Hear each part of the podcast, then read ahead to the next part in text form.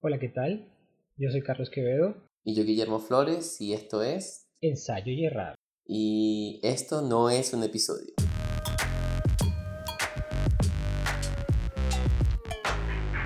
La razón por la cual esto no es un episodio es porque hoy estamos eh, grabando un, un asunto bien corto para conversar sobre... ¿Sobre qué, Carlos? Sobre el coronavirus, coronavirus. Me gusta más, me gusta más el de Cardi B entrando en pánico. ¿Cómo es? ¿Cómo es? Eh, espera, Este, si no lo ajá. puedo hacer. ¡Coronavirus! ¡Coronavirus! Ya, ya, ya. Ya me acuerdo. Ya, este, bueno, nada, eh, estamos haciendo este episodio precisamente para hablar de coronavirus. Carlos y yo no somos expertos, no somos virólogos, no somos infectólogos, menos aún somos médicos, pero buscamos evidencias científicas y tratamos de divulgar con base en evidencias Exacto. fidedignas, con fuentes fidedignas. Bueno, esto es un asunto bastante serio ahora, eh, porque eh, ya fue decretada por la Organización Mundial, Mundial de la Salud como pandemia, ¿sí? Eh, es decir, ya dejó de ser un brote, ya dejó, dejó de ser un brote que se ha extendido por varios países, ahora ya tiene nivel de pandemia. Y Carlos, a ver, ¿puedes explicar un poquito de qué se trata eso? Bueno, no sé si, No, podrás seguirlo haciendo tú. si quieres hacerlo. Pero hazlo tú porque, ¿sabes por qué? Porque tú dijiste en el último ¿Por podcast que hablamos de, de coronavirus que él era un mierdo. Yo quiero saber si sigues pensando que él... Bueno, eh, es un virus, me retracto, es un virus de letalidad baja, pero eh, con una virulencia, es decir, una tasa, una capacidad de, infec- de infección altísima. Y sobrepasó los controles sanitarios de muchísimos países, a pesar de que China pues, controló la epidemia con bastante eficiencia. Después de 80.000 infectados. Este, claro, pero estamos hablando de un país que, que tiene millones de habitantes y que tiene dimensiones, es, y que tiene dimensiones eh, continentales, ¿no? Pero fíjate una cosa este, relacionada con las pandemias. A ver, eh, fue declarado pandemia por la OMS y una pandemia no es más que una epidemia que alcanza una escala global, ¿ok? O que alcanza varios continentes y que tienen tasas de infecciones altas, ¿no? como, es, como lo que estamos viendo. Eh, hay mucha gente, yo estoy, yo estoy viendo, pues estoy siguiendo por las redes sociales que la gente está como burda de viva la pepa en muchos lugares, sobre todo la gente en Europa está burda de viva la pepa con el asunto de la pandemia, así como que, Solo vivo la pepa porque yo creo que es que hay dos extremos. De, de la... así como, ya ajá, de, de la, ¿cómo se llama? De la, del, del extremo del, están los que están muy de la prepa y que sí, suspendieron clase, ahora salgo más, ahora, ahora me voy de rumba. Y está la gente que está acaparándose el papel toalé, yo no sé con qué fin. Peleándose Sí. por comprar papel pero bueno, exacto, están, las dos, están los dos extremos. Pero yo quiero hablar de los viva la pepa fundamentalmente. Claro. Porque los Viva la Pepa, lamentablemente, en este momento representan un riesgo para la salud pública. Sí, es verdad, para una persona joven y saludable, el coronavirus eh, es muy probable, las probabilidades son altísimas, de que se sienta probablemente con una gripe muy, muy, muy fuerte ya. Pero para una persona anciana puede ser distinto, o para una persona que tiene un sistema inmunológico comprometido puede ser distinto.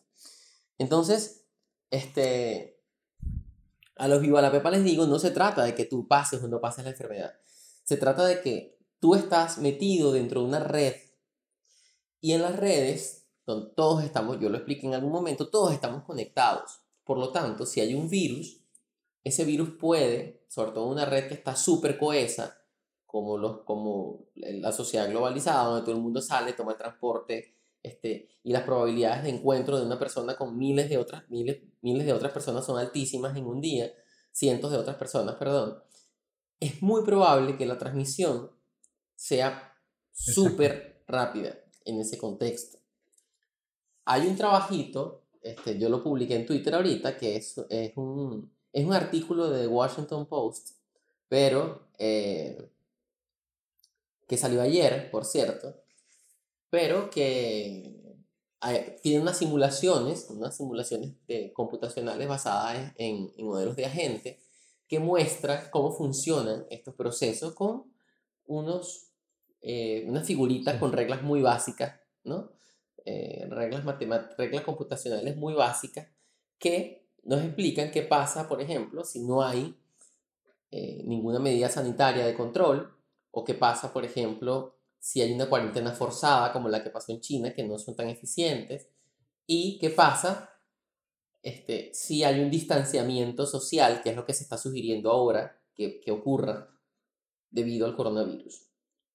Sí, entonces... Coño, estoy viendo la vaina, la, las grafiquitas ahorita están muy, muy arrecho. Está muy fino, está muy fino, está muy fino. Está muy didáctico. La de la que la de la evolución nahuebona, perdón, nahuara, vamos a poner ahí. Pon un pitico. Está nahuara. no debemos decir groserías en este podcast.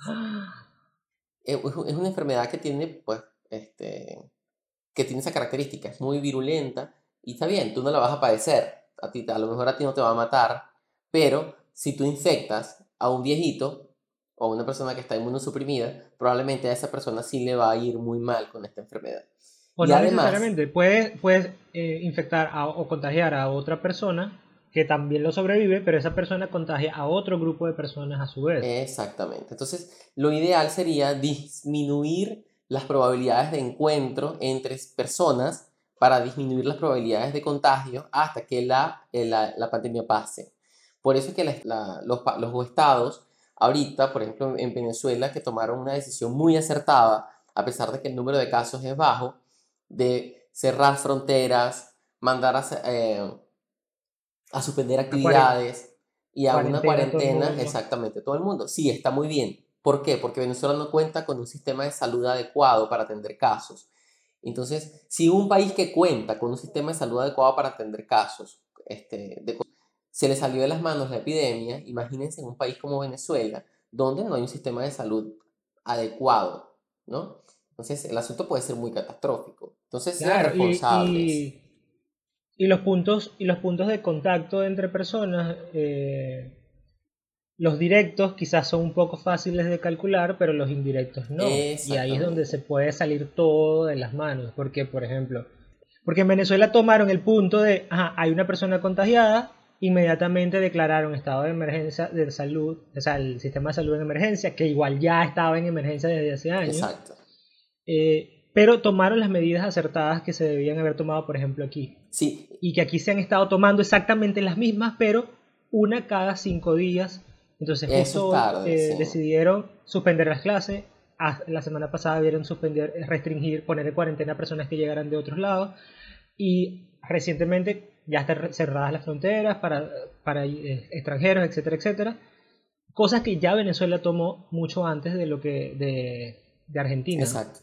Y, y, este, fíjate una cosa que, que yo veo muy interesante ahí. Hay mucha gente criticando esto. Mucha gente que dice, coño, que qué bolas, que no... Ah, ya comencé a decir sería Mucha gente que dice, este, conchale, qué problema.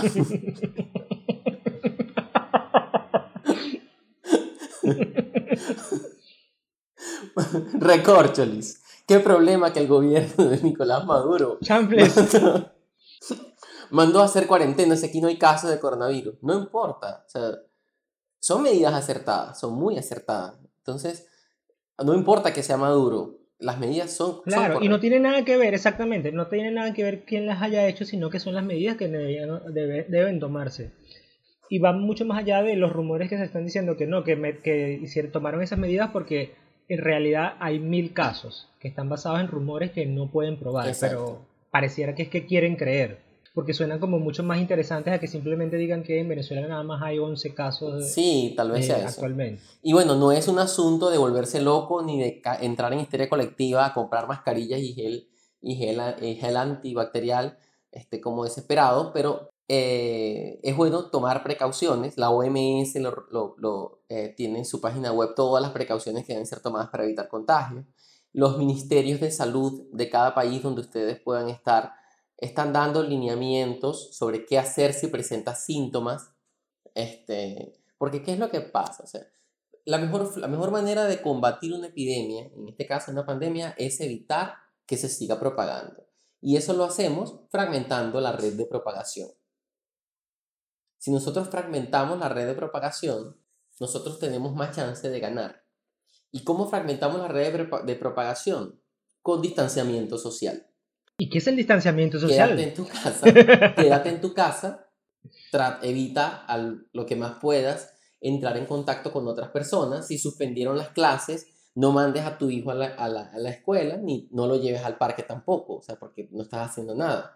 ¿Sí? Si te suspendieron el día de trabajo porque eh, tu trabajo va a cerrar porque hay cuarentena, tampoco te vayas de fiesta. Coño de la madre, no te vayas de fiesta. Pero hay que vivir. No, o sea, puedes esperar. eso es lo que están puedes diciendo. esperar. Yo entiendo, mira, cuando yo veo a los españoles actuando como están actuando, yo entiendo porque nosotros somos así, esa gente nos colonizó. Coño, sí. Ajá. Entonces, la vaina es que si te vas de fiesta, tú puedes decir, bueno, pero nadie, nadie de acá está enfermo, pero tú no sabes. Yo no sé si yo estoy ahí a un grado de separación de un foco infeccioso por coronavirus. Claro. Y este... Yo no he salido, mira, tengo tres, tres días. Yo también, no tengo tres días en cuarentena. He salido al mercado, he salido al mercado eh, a comprar cosas y me regreso. Y todo, todos estos días porque no he estado comprando para acaparar tampoco. Sí. Fíjate una cosa también interesante, que esto es, una, esto es anecdótico porque de verdad me da rabia, o sea, me, me, me, me revuelve las tripas. El primer caso de transmisión local de coronavirus en Brasil, o el primer caso reportado, fue una pareja carioca de Río de Janeiro que llegó de sus vacaciones en Europa, X qué sé yo, con coronavirus, los tenían en cuarentena domiciliar y obligaron a la empleada a ir a limpiarles la casa. Y, se, y la contagiaron. Ajá. O sea, es demasiado. Qué maldito. Sí, es demasiado fucking white people, ¿sabes? O sea, de pana. Este, yo voy a insistir en el distanciamiento social, que es eso que está diciendo Carlos. O sea, no te vayas de fiesta, evita irte. O sea, son 20 días, 30 días, lo que pueda durar una cuarentena. Aquí, mira, aquí hasta el 31 de marzo. Bueno, una cuarentena debería durar 40 días. Sí, pero eso depende también de la, de la enfermedad. No se llama cuarentena porque es un periodo de 40 días, ¿no? Claro, viene de allí. Pero yo no sé de dónde viene. Yo, yo voy a buscar dónde viene el término cuarentena mientras sigas hablando. Bueno, creo que es importante saber que las mascarillas no hacen nada o, o no contribuyen o no favorecen la prevención de, del contagio por coronavirus, sí. ¿no? A menos que estés enfermo y necesites usar una mascarilla para evitar contagiar a otros. O estés cuidando a una persona que tiene eh, coronavirus Exacto. en Fíjate tu casa. Que, que esté en cuarentena. Cuando ya, a mí me esté... dio H1N1, he visto un montón de videos de gente usando mascarillas que no necesitan usar mascarillas y entonces se la quitan, se llevan la mano a la cara igual, se la, se la, se, no se la ponen hasta se la ponen en el cuello. A cada rato la están tocando, acomodándola, etc. Y lo que están haciendo es desperdiciar uh -huh. una mascarilla y cuando necesiten de verdad una no van a Así tener. Es. Mira, este, tú sabes que cuando a mí me dio H1N1, mis cuidadores, era, yo, tenía, yo tenía tres cuidadores que se alternaban. Y nosotros usábamos mascarilla. Yo estaba en mi cuarto, recluido. O sea, casi que me pasaban la comida por debajo. Y cada vez que yo salía del cuarto, yo salía con mascarilla. Y cada vez que alguno de ellos entraba al cuarto a limpiar, entraba con mascarilla. Entonces, este. Y ninguno de ellos se contagió. Yo estuve 40 días. Yo sí estuve 40 días. Yo estuve 40 días eh, con gripe y síntomas colaterales. Toda la cuaresma. Toda la cuaresma. Con gripe y síntomas colaterales. Y nadie en la casa de las tres personas que me cuidaron, ninguno de los tres se contagió. Ni tuvo síntomas de gripe ni nada. Entonces, este, es, una, pues, es un ejemplo de que se puede, ¿sabes? De que sí se puede pues, cuidar a una persona que está enferma de, con, con gripe o con coronavirus o con lo que sea y tú no contagiarte si tomas medidas de seguridad, de bioseguridad adecuadas, que son las, las que recomienda la OMS. Y es como dice Carlos, el tapaboca es algo que puede no ser útil si no lo sabes usar yo voy a seguir insistiendo con el distanciamiento social, que no he terminado la Igual idea. por aquí hay uno de, de, la Organización Panamericana de la Salud que dice no la voy a cuándo tampoco. se debe usar una mascarilla y dice, use una mascarilla si está tosiendo o estornudando. Uh -huh. Las personas sanas pueden usar una mascarilla solo si están cuidando a una persona con sospecha de infección por coronavirus. Las mascarillas son efectivas solo cuando se usan en combinación con la higiene frecuente de manos que tampoco hacen nada si no se lavan las manos, igual se tocan la cara con las manos sucias. Y también recomiendan que si usan mascarillas tienen que aprender cómo usarla, quitársela y desecharla adecuadamente. Es lo que dice la OPS. acá. la Organización Panamericana de la Salud. Pero bueno, nada, este, vamos a ir cerrando esto. No sé qué opinas tú. Ok. Y cerramos con un resumito que va a quedar para la posteridad, ¿no? Para, para, como para que lo que nos vamos a llevar para la casa durante todo este tiempo y si Carlos se muere con coronavirus, este, lo recordaremos por esto. No, no creo que me muera. Bueno, no sé, cuando el chikungunya casi muero. Este... ¿Has tenido chikungunya? Sí, pero esas enfermedades que de lo, es- es- para mí es imposible no estar alerta mientras estoy durmiendo y que me pique un mosquito. Sí, esa parte es muy heavy. Pero fíjate que ya a mí no me da, a mí no me da gripe desde creo que 2017. Coño. Bueno, Ni una no, gripecita me ha no dado. te, probablemente no te va a matar coronavirus. Creo que so- creo que soy inmune ya a la gripe, a todas las gripes. Sí, confía. A ver, entonces bueno, para cerrar este, este asunto, queríamos, yo voy a insistir de nuevo en, en el distanciamiento social. Eh, desde ensayo y errar queremos pedirles por favor que se queden en sus casas, que busquen actividades que hacer dentro de sus casas, que no, No entren en salgan, mira, pueden ver Netflix, pueden ver, mira, ya empezó la, hoy empieza la tercera temporada de Westworld. Si no la han visto, pueden verse las primeras dos. Ya ahí tienen 20 horas para ver series. Eh, ¿Qué más? Exacto, entonces no entren en pánico, bajo ningún concepto Entre entren en aquí. pánico. este, escuche los episodios anteriores de ensayo y errar Sí, para que tienen ahí ya 9 horas de episodios. Exactamente. Tampoco acapare cosas, ni alimentos, ni papel toalé. No tienen por qué acaparar papel toalé. O sea, todo va a estar bien.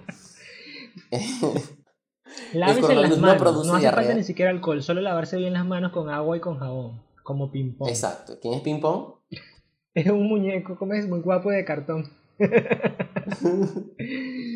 Se lava su carita con agua y con jabón. ¿Con agua y con jabón? sí, se lava la carita.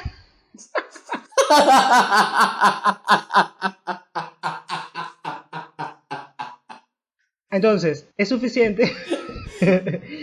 es suficiente con lavarse las manos con agua y con jabón. y la carita cada vez que lleguen de la calle. Y la cara, y la cara. El celular, es importante que el celular lo también lo desinfecten con un poquito, una toallita de, con, alco- con alcohol puede ser. Y si usted tiene síntomas gripales, evite salir. No importa que no sea coronavirus, evite salir porque así también evita contagiar gripe, de gripe a otras personas y que no se confundan con este hay cosas, hay muchas cosas que se están diciendo que carecen de evidencias. El coronavirus no tiene cura, todavía no hay una vacuna, ¿ok? Exacto. Este- No dura 28 días, como anda por ahí regado, no dura 28 días eh, en superficies. Hay pacientes en China que, se ha- que, han, que han dado positivo por segunda vez y es probable que, es- eso se está investigando todavía, pero es probable que se deba o a que, dura más, a que pasa más tiempo en el cuerpo y, cuando, y, si, las, las, ah, y si tu sistema inmunológico se, se, se deprime por un momento después de haberte curado, puede ser que reaparezca el virus en cantidades suficientes para ser detectado. Entonces, este, no crean en todo lo que se dice por allí. ¿No será que está Eh, haciendo como la- el sarampión? Que te produce Sí. amnesia, amnesia inmune. El sarampión. Sí, es el, es el sarampión. Pero bueno, fíjate, o sea, son, son muchas posibilidades que se están investigando ahorita. Entonces, no entren, este, no crean en todo lo que ven, en todo lo que escuchan en, en, en las cadenas. Este, no, la cebolla no hace nada, no, o sea, tomar guarapo, Tomar qué sé yo. tecito, y- eh, tecito y solcito tampoco hacen nada. Tecito hace muy bien porque te mantiene hidratado, pero no porque te vaya a curar. O sea, mantenerse Exacto. hidratado cuando uno tiene síntomas de gripe es importante. ¿Ok? Exacto, y cuando Eh, uno tiene fiebre también aún más. Exactamente. Este, se anda diciendo que el ibuprofeno está contraindicado, realmente eh, No está probado. no hay evidencia suficiente para sustentarlo, pero tampoco para no sustentar, para, ¿cómo se llama? Para, Refutar. para refutarlo. Eh, por lo tanto, es, es una información que, que es de cuidado, ¿no? de, de- de tener cuidado, porque con muchas eh, enfermedades virales pasa que el, el- el ibuprofeno eh, Es contraproducente. es contraproducente, entonces no es algo de lo que todavía sepamos, se sepa mucho. El virus no es, no, no, no es que porque esté en un clima caliente, eh, el virus no va a sobrevivir, como también dicen la, la gente viva la pepa. Exacto. Así que si se van a la playa, no es que no se van a poder contagiar. Una cosa muy importante, las mascotas no transmiten el coronavirus. ¿Ok? No abandonen perritos y gatitos, por favor. Yo estoy deseando adoptar un gatito y ustedes están queriendo abandonar los suyos porque les da miedo que, te, que les dé coronavirus. Exacto, ya encontraron a un perro con presencia del virus o dio como positivo débil, ¿no? Lo que llamaron positivo débil para coronavirus, pero en la cavidad eh, bucal, nada más. Así que, y luego de que pusieron en cuarentena un montón de perros, encontraron que los perros no se enferman con coronavirus ni lo transmiten a humanos. Así que los humanos tampoco se, se los van a contagiar. Exacto. Así que bueno, nada, siguen con sus perros y rescaten a los que ya abandonaron. Sí, y a los gatitos. Este, bueno, nada, y recuerden el distanciamiento social. Vamos a, si hay cuarentena, respetenla. Mira, ¿sabes qué? Y que, ay, distánciate de la gente. Y yo que así como que, ah, ok, ya, eso es algo que hacía. Yo estoy en Bueno, ¿sabes que aquí cerraron la, la universidad, eh, canceló las actividades por, por un par de semanas? Y a mí me toca pues distanciamiento social más del que ya tengo porque yo estoy en el último rincón de un laboratorio donde nadie, donde nadie entra. Este, entonces ya, ya yo estoy distanciado.